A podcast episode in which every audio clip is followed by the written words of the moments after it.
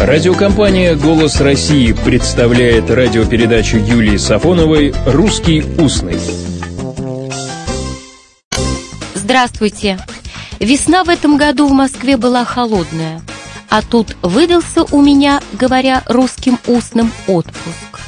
Честно скажу, хотелось тепла и нормальной языковой среды. Своей, хотя бы частично. Вот и решила в апреле поехать в Узбекистан. Там ведь еще говорят по-русски, думала я. От Нукуса до Андижана 14 дней в путешествии.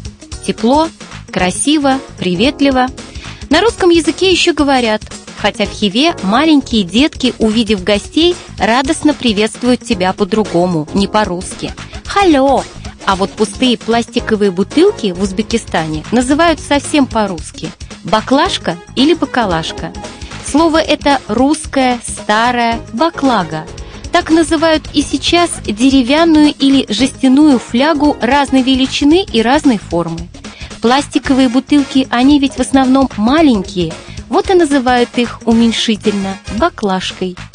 В Узбекистане в баклажках продают, например, кислое молоко. Вкусно. А уж какой плов в Узбекистане! Мне больше всего понравился андижанский. Нет, я говорю без подтекста. Из Узбекистана вернулась до трагических событий в Андижане. А теперь о русском языке, точнее об ударении в некоторых названиях. Недалеко от Индижана есть киргизский город Ош. У памирских водителей была поговорка «От Хорога до Аша, ох, дорога хороша». Поговорка нужна не только водителям, нам она нужна, потому что помогает легко запомнить правильное ударение в формах города Ош, киргизского города, Ваше, из Аша. Именно так. До Аша киргизского я не доехала. А в Узбекистане мне было тепло, встречались добрые люди с приветливыми лицами, и говорили они со мною, многие на русском языке. И еще удивительно трудолюбивый народ живет в Узбекистане. В общем, Узбекистан меня согрел, накормил и насытил яркими впечатлениями.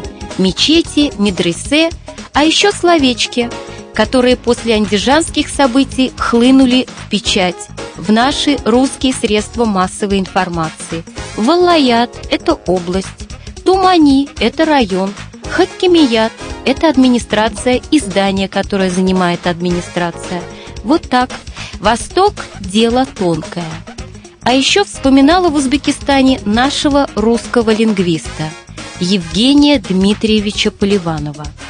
Борис Шкловский написал о нем так – Поливанов был обычным гениальным человеком. Самым обычным гениальным человеком. Осенью 1921 года этот обыкновенный гениальный человек был командирован в Ташкент. В Узбекистане он собирал и исследовал диалекты, составил русский букварь для нерусских детей, краткую грамматику узбекского языка и краткий узбекско-русский словарь. Поливанов знал не менее 35 языков. Когда на конференции, проходившей в 60-е годы у узбека Хаджи Муратова, знавшего Поливанова, спросили, как Евгений Дмитриевич говорил по-узбекски, последовал ответ «Лучше, чем я». Вот так язык помогает общению и пониманию. Ну, а я говорю Узбекистану «Рахмат», «Спасибо». И не забывайте русский язык. Всего доброго, добрых путешествий и добрых слов. «Русский устный» – программа Юлии Сафоновой.